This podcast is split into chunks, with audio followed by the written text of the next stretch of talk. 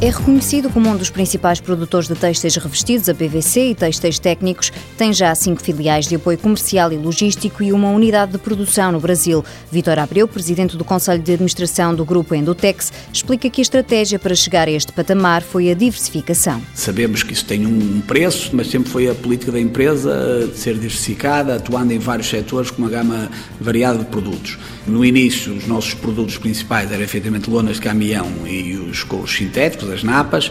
Com o decorrer do tempo, a Indutex investiu, aumentou a sua produção e hoje em dia nós mantemos na mesma essa origem, mas fazemos eh, têxteis técnicos para diversas aplicações, setor automóvel, têxteis lar, lonas para impressão digital, vestuário de proteção. A capacidade de resposta às tendências do mercado resulta do conhecimento técnico e da aposta num centro de desenvolvimento, o que permite fazer quase tudo dentro de portas. Durante a década de 80 investimos a montante e por isso temos também a nossa unidade de selagem de, de, de têxteis técnicos, onde fabricamos primeiro o suporte, a tela uh, poliéster, neste caso, que subsequentemente vai ser depois revestida na nossa operação principal. O mercado interno nunca foi suficiente para as ambições da Endotex. Vitor Abreu diz que a conquista de clientes estrangeiros é feita consoante a realidade do mercado. Nós participamos em feiras e as feiras, efetivamente, é um bom local para termos contactos e para mostrarmos os nossos produtos e a internet, hoje em dia, também nós pesquisamos, fazemos apresentações e deslocamos muito uh, em visitas a países em que vamos quase porta a porta, agendar reuniões, apresentar os nossos produtos. 80% do volume de negócios da Endotex é fruto da exportação. No entanto, durante o processo há dificuldades a vencer. E o principal problema é efetivamente dar o serviço e a rapidez de serviço que os clientes exigem.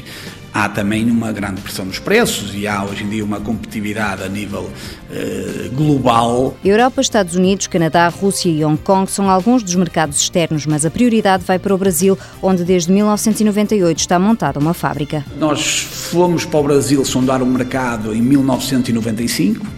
O Brasil é um mercado muito interessante, continua a ser, mas é um mercado muito fechado e só pode ser conseguido para quem está lá. É, impossível vender no Brasil a sério se não se tiver uma unidade local. O objetivo de internacionalização foi alcançado com sucesso. A Indutex Brasil emprega 240 pessoas, faturou no último ano 30 milhões de euros e vai continuar a ser uma aposta. Por cá, o investimento vai para a criação de produtos mais sofisticados e, em breve, soluções alternativas ao PVC 100% recicláveis.